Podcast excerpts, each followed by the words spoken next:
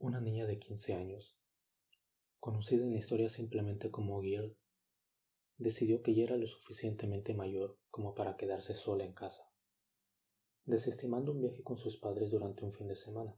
Además, si algo pasaba, ella tendría a su fiel perro para protegerla.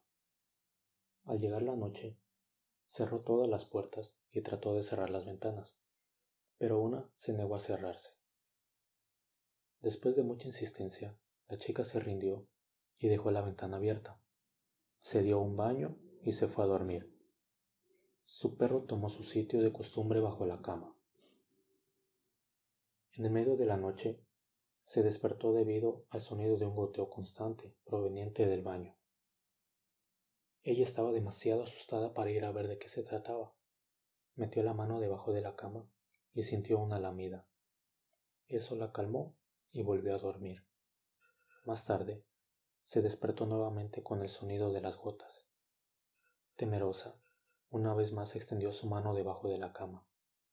Sintió de nuevo la lamida y se volvió a dormir. Despertó más tarde nuevamente, extendió otra vez su mano y sintió la lamida. Preocupada por el sonido del goteo, ella se levantó y caminó lentamente hacia el baño. El sonido de las gotas cayendo se hacía cada vez más fuerte mientras ella se acercaba. Llegó al cuarto de baño y encendió la luz.